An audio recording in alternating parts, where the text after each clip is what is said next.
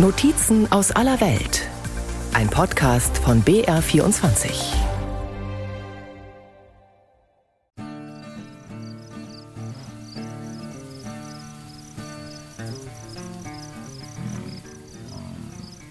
Tausende Quadratkilometer gelbes Steppengras. Kein Baum, kein Strauch, nur Wind und Himmel, tiefblau über der kargen Graslandschaft.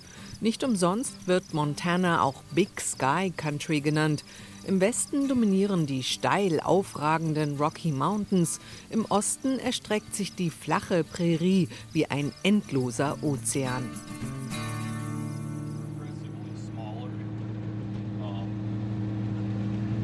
Scott Heidebrink sitzt am Steuer eines kleinen Geländefahrzeugs, einem sogenannten ATV, All-Terrain Vehicle. Geschickt steuert er das ATV durch die steinige Steppe, mitten hinein in eine Herde von wilden Bisons. So we're out here with about 250 bison. They are ranging in ages from uh, six months old up to 15 years. Uh, Wir sind hier draußen mit ungefähr 250 Bisons. Sie sind zwischen sechs Monaten und 15 Jahren alt. Bullen, Kühe und Kälber.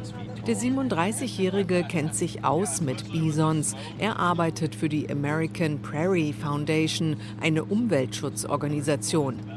Diese träumt von einer unberührten Prärielandschaft wie vor 150 Jahren. Dafür haben die Umweltschützer in Zentral-Montana, weit weg von jeglicher Zivilisation, gut 100.000 Hektar Land gekauft und gepachtet. Ihre Vision, eines der größten Naturschutzgebiete der USA zu schaffen. Für Bisons und andere Wildtiere wie Wapiti-Elche, Gabelböcke oder Präriehunde. Um in diese Wildnis zu gelangen, muss Scott jeden Tag erstmal rund drei Stunden mit dem Pickup-Truck fahren, bevor er in den ATV umsteigt. Die Distanzen im dünn besiedelten Montana sind gewaltig.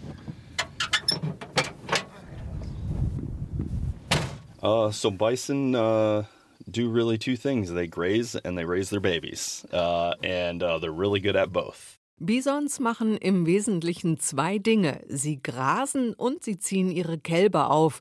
Und beides können sie richtig gut, erklärt Scott Heidebrink. Er ist Direktor des Bison-Projekts, quasi der Bison-Flüsterer.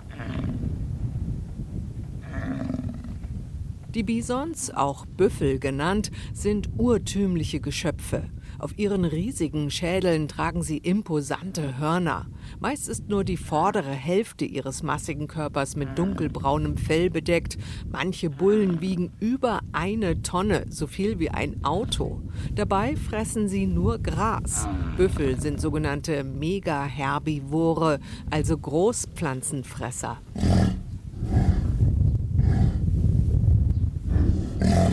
Ein offensichtlich erregter Büffel kommt näher. Er interessiert sich zweifellos für eine Büffelkuh.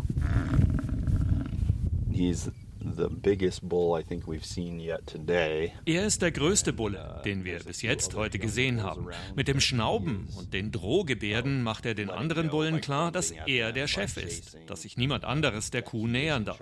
Im Moment sieht es so aus, als würden alle seine Wünsche respektieren. And for the moment it looks like everybody's respecting him and his wishes. Von wegen, ein Büffel respektiert diesen Wunsch nicht. Es kommt zu einem kurzen, aber heftigen Kampf. Erst nach ein paar Minuten kehrt wieder Ruhe ein und langsam setzt sich die Herde in Bewegung und zieht weiter zum nächsten Weidegrund.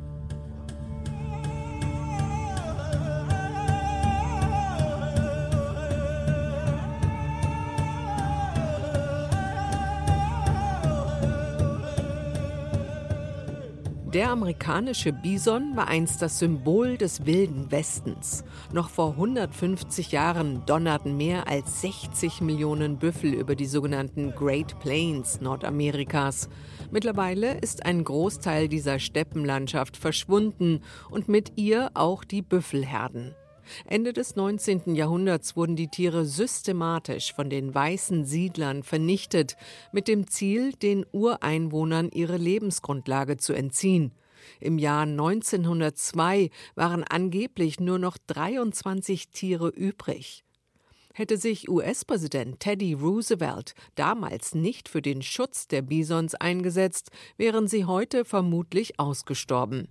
Zunächst wurden sie in Nationalparks gehalten, heute leben Zehntausende in Schutzgebieten und Reservaten auch im Reservat der Fort Belknap Indian People im Nordosten Montanas. Well, this is the tribal headquarters here.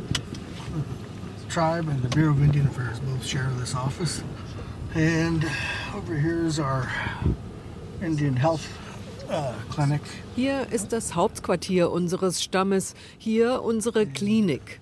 Mike Fox fährt im Schritttempo durch das Reservat. Gefängnis, Polizeistation, Casino, Schule, Tankstelle, ein Quickstop, Supermarkt, alles wirkt verlassen. Dabei leben um die 4000 indigene Amerikaner hier, vom Stamm der Nakoda und Ahani, erzählt Mike.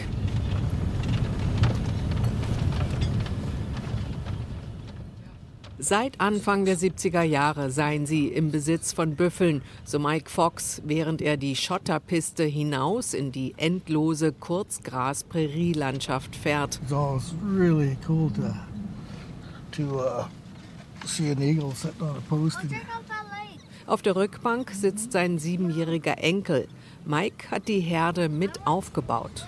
They returned some buffalo back to us in uh, 1974. 1974 haben sie uns ein paar Büffel zurückgegeben, 15 von der National Bison Ranch in West Montana und weitere 15 aus dem Teddy Roosevelt Nationalpark in North Dakota.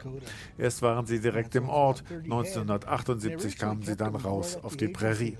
Weil das Gras so kurz ist, braucht man eine Menge Weideland für einen Büffel, rund 100 Acre pro Tier. Right now it's about 100 acres per animal. 100 Acres sind rund 40 Hektar, eine riesige Weidefläche für nur einen Buffalo, wie die Native Americans ihre Büffel nennen.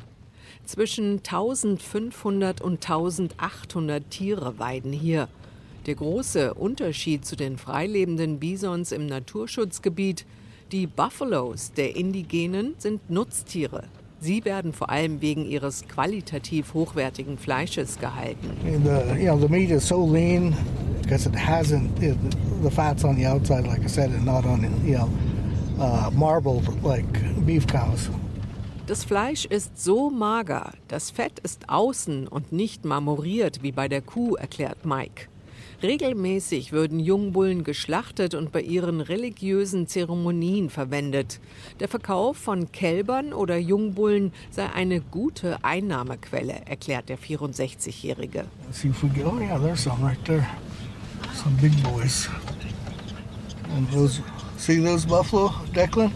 Mike Fox erspäht mit dem Fernglas ein paar einsame Bullen am Horizont. Direkt vor ihm tummeln sich hunderte Präriehunde im Sand. Die graubraunen Erdhörnchen verschwinden alle paar Sekunden in ihren selbstgegrabenen Höhlen. Adler, Falken, Schwarzfußiltisse, Füchse und jede Menge anderer seltener Tierarten gäbe es jetzt hier wieder, erzählt Mike Fox und klettert aus dem Auto. Allerdings sei dies auch ein Ort mit blutiger Vergangenheit, sagt er. In dieser Gegend von Montana hat es fürchterliche Schlachten gegeben zwischen Ureinwohnern und weißen Siedlern in dessen Folge auch die Büffel fast ausgerottet wurden. Eine Taktik des Kriegsministeriums damals war, den Büffel zu vernichten, um den Stämmen ihre Lebensgrundlage zu entziehen und sie durch Hunger in die Reservate zu zwingen. Das war eine Strategie. Uh, Mike Fox ist stolz auf sein Land. Auch wenn ihm und seinem Stamm heutzutage viel von dem angestammten Wissen über die Natur fehlt, erzählt er. A lot of the stuff that uh, you know we we learn we learn from our um, ancestors and whatnot. Wir lernen eine Menge uh, Zeug von unseren Stammesältesten. Sie erzählen uns, wie Büffel damals verwendet wurden, aber es gibt diese große Lücke von 150 Jahren, seit die uh, Herden in Montana ausgerottet wurden. And so there's a large gap there and a large knowledge gap too. Das Schicksal der Ureinwohner war jahrhundertelang mit dem der Büffel verwoben. Was die Menschen damals vom Büffel nicht aufaßen, verwendeten sie anderweitig. Aus Knochen, Hörnern und Hufen wurden Haushaltsgegenstände hergestellt. Die Haut diente der Produktion von Schilden, Schuhsohlen, Beuteln oder Tipis und die Bisonfelle wurden als Umhang oder Decken benutzt. Selbst Fett, Innereien, Zunge und Schwanz wurden verwertet, erzählt Mike Fox. That's in our language. In Grovant, it's Idanan, means buffalo. It means everything animal. And so they named it appropriately to me. in unserer Sprache, in Grovent, heißt der Büffel Aidanan, Allzwecktier. Ein absolut passender Name, findet Mike Fox. It's a very tangible link now to our past. It's something we can see. Dies ist eine sehr greifbare Verbindung zu unserer Vergangenheit, etwas, das wir sehen können, was wir anfassen können und dass wir jetzt Büffelschädel zur Verfügung stellen können für unsere Sundances, heute für Trommeln, Fleisch und Innereien für Suppen. Das ist sehr wichtig für uns. Like I said, it's, it's a very tangible link to our past. And I think that's one of the most important things. Next week, I'm really excited. Nur zwei Autostunden südlich vom Reservat liegt Lewistown, eine ehemalige Goldgräberstadt. Die Fassaden der alten Häuser an der Hauptstraße sehen aus wie aus einem Western. Mittendrin hat die American Prairie Foundation ein modernes Discovery Center gebaut, das ihre Arbeit dokumentiert. Corey Williamson arbeitet hier. Zu ihren Aufgaben gehört die Kontaktpflege mit der einheimischen Bevölkerung. Mit den Ureinwohnern hätten sie ein sehr gutes Verhältnis, erzählt die 37-Jährige. We are wir sind hier in Zentralmontana. Viele Stämme sind hierher gekommen, um Büffel zu jagen, wie zum Beispiel die Ahani und die Nakoda, die in Fort Belknap leben. Das hier ist ihr angestammtes Heimatland. Es ist großartig, sie als Nachbarn zu haben. And it's really great to have them as a neighbor. Von den ursprünglichen Prärielandschaften in den Northern Great Plains ist nicht mehr viel übrig. Zum Teil wurden die Flächen bebaut, zum Teil landwirtschaftlich genutzt. Die Überweidung mit Rindern zerstörte vielerorts ihre Vegetation. Die Prärie in Montana sei viel mehr als nur monotone Steppenlandschaft, erklärt Corey Williamson. Da gäbe es zum Beispiel die Missouri River Breaks mit ihren Wasserläufen und Hügeln oder die Island Mountain Ranges, inselartige Berge, die plötzlich aus der Graslandschaft aufragen. Tausende Quadratkilometer Land unter Schutz zu stellen, sei ein ambitioniertes, rein aus Spenden finanziertes Projekt, erklärt die Umweltschützerin. Die Idee von American Prairie ist, Land zu kaufen, wenn es zum Verkauf steht und aus dem privaten und öffentlichen Land eine Fläche von 1,6 Millionen Hektar zu schaffen, wo Besucher hinkommen können, wo die Tierwelt sich ausbreiten kann und wo nach und nach der Bison wieder ausgewildert wird. wildlife populations grow, including over time the reintroduction of, of bison. Scott Heidebrink, der Bison-Flüsterer, prüft die Zäune entlang des Schutzgebiets. Auch das gehört zu seinem Job, damit die Büffel nicht auf das benachbarte Ranchland vordringen. Heidebrink hat sieben Jahre lang allein hier draußen in der Prärie gelebt. Ein hartes Leben, sagt er. Die Sommer sind mit über 40 Grad brutal heiß. Oft fällt monatelang kein Regen. Die Winter mit bis zu minus 20 Grad bitterkalt. Büffel seien seit Jahrtausenden an die harschen klimatischen Bedingungen angepasst, erläutert er. Die Tiere tragen maßgeblich zum ökologischen Gleichgewicht der Prärie bei. The interactions are die Wechselwirkungen sind unendlich. Vom Sekret, das aus ihrer Schnauze kommt, über ihren Kot bis zum Urin, mit dem sie den Boden düngen. Oder das Fell, das sie im Frühjahr verlieren. Sie wirken auf das Land ein. Wie zum Beispiel diese Büffelkuh hier, die einen Büschel auf ihrem Horn trägt. Uh, she has like a little uh, decoration going on there. Bisons wälzen sich ausgiebig im Staub. Ihre Hufe lockern den Boden auf. Dadurch kann die heimische Vegetation besser gedeihen. Leider seien nicht alle Ortsansässigen von der Idee angetan, Biodiversität und Artenvielfalt zu erhalten, so Scott Heidebrink. Die Rancher hier in der Gegend seien alles andere als begeistert darüber, dass Umweltschützer Land kaufen und Bisons auswildern. Die einen denken, dass sie Krankheiten übertragen, andere fürchten, dass ihnen Weideland weggenommen wird. Die Wildtiere sind, ähnlich wie der Wolf in Europa, ein Politikum. Es gibt viele Sichtweisen des Bisons. Dadurch wird das Management der Tiere zur Herausforderung. Das reicht von Krankheiten über den Kampf ums Gras bis hin zur Tatsache, dass wir eine Tierart, die wir Menschen fast ausgerottet haben, wieder auswildern. Das ist umstritten. Corey Williamson im Discovery Center in Lewistown stimmt ihrem Kollegen zu.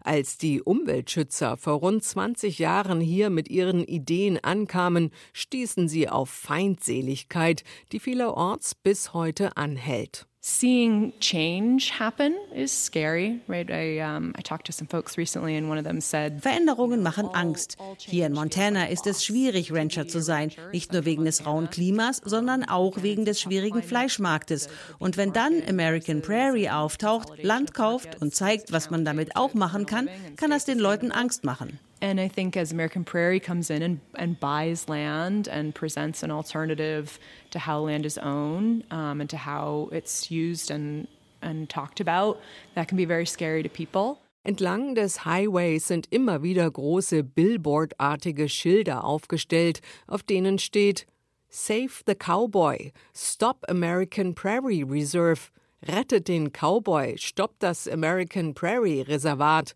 Tatsächlich gibt es eine Gruppe konservativer Rinderzüchter in der Region, die auf die Barrikaden gegangen sind, als die Umweltschützer anfingen, Land aufzukaufen. Auch die beiden alteingesessenen Rancher Jills Stockton und Newell Roche sind gegen Veränderung. Jills Ranch ist nicht weit entfernt von Lewistown. Vom Küchenfenster seines Ranchhauses hat man einen herrlichen Blick über die hellgrünen Hügel. In der Küche duftet es nach Apfelkuchen, den der 77-Jährige selbst gebacken hat. Doch die gemütliche Stimmung ist schnell vorbei. Jill Stockton wird wütend, wenn er über die Umweltschützer und ihr Bison-Projekt spricht. So they're changing the culture in the communities that they have Sie verändern die Kultur hier. Sie verdrängen die Ranching-Kultur. Sie bedrohen unsere Existenz, um eine Fantasie zu erschaffen. Auch sein Kollege Newell Roche ist kein Freund der Naturschützer. Ich finde nicht mal, dass sie Unrecht haben, aber sie verstehen nicht, was sie unserer Kultur damit antun. Sie verfolgen ihre Vision, wollen den Büffel und die Prärie schützen, aber gleichzeitig zerstören sie damit unsere Kultur. Obwohl die Büffel im Schutzgebiet regelmäßig getestet werden und bislang erregerfrei waren, fürchten viele Rancher, dass sie Krankheiten wie die Rinderbrucellose übertragen könnten. Würden sich ihre trächtigen Kühe mit dieser Seuche anstecken, verlören sie ihre Kälber. Für Rinderzüchter eine Katastrophe. Stockton und Roche reagieren auch deswegen so allergisch auf die Umweltschützer, weil Montana in den letzten Jahren einen ungeheuren Zuzug von auswärts erfahren hat. Viele Amerikaner entscheiden sich hierher zu ziehen, weil das Leben hier noch vergleichsweise günstig und die Lebensqualität hoch ist. Tatsächlich haben neben Jill Stockton zwei Milliardäre aus Kalifornien eine Ranch gekauft, einen Hubschrauberlandeplatz gebaut und einen hohen Zaun errichtet. Was American Prairie mache, sei nur eine andere Art des Kolonialismus, sagt Jills erbost. Well, it's just another form of colonialism. Es sind Milliardäre, die dieses Projekt finanzieren, für imaginäre Zwecke, genau wie meine Nachbarn südlich von mir. Bei American Prairie versuchen sie die Vergangenheit wieder aufleben zu lassen. Zu wessen Gunsten? Nicht zu meinen. They're recreating an imaginary past for whose benefit, not for mine. Jill Stockton ist im Ruhestand. Auf seinem Land hält er nur noch ein paar Schafe. Um seine Rinderherde kümmert sich ein junger Pächter. Das Geschäft sei hart geworden, erzählt er. Die Preise seien im Keller. Die jungen Leute wanderten in Städte ab. Seit 1980 sei die Hälfte der Rinderzüchter in Montana verschwunden, pflichtet ihm sein Kollege Newell Rush bei. Wir bekommen mehr Druck von außen. Große Unternehmen und reiche Investoren kommen und kaufen Land auf und überbieten Alteingesessene bei Pachtverträgen. Und der Rindermarkt ist nicht gut. In einer Sache sind sich die beiden älteren Herren jedoch einig. Montana mit seinem vielen Platz und seiner spektakulären Landschaft ist einzigartig. Newell wundert sich nicht, dass so viele Menschen herkommen. Es ist ein ziemlich freiheitlicher Staat mit großartiger Natur. Man kann jagen, angeln und wandern. Montana ist ein großartiger Ort und wir wollen, dass das ein Geheimnis bleibt. Montana ist nicht nur ein dünn besiedelter, sondern auch ein konservativer Bundesstaat. Umweltschutz hat keine hohe Priorität.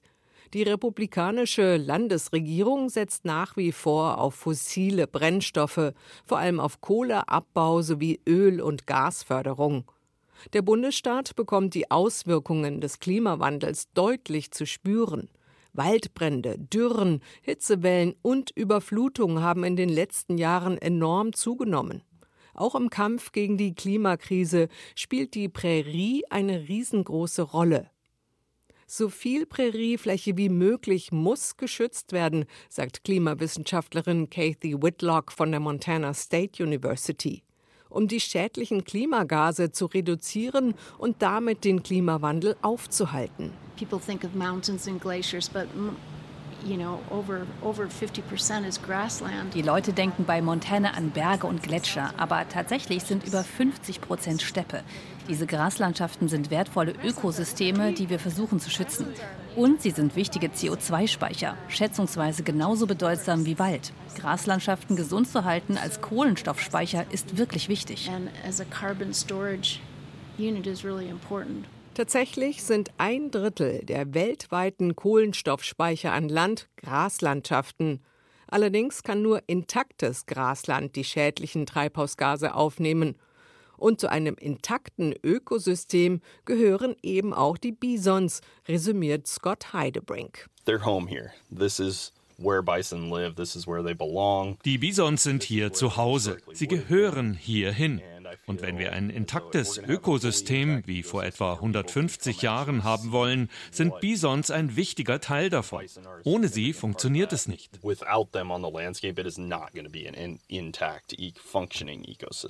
Die Rückkehr der amerikanischen Bisons wird von vielen Amerikanern gefeiert.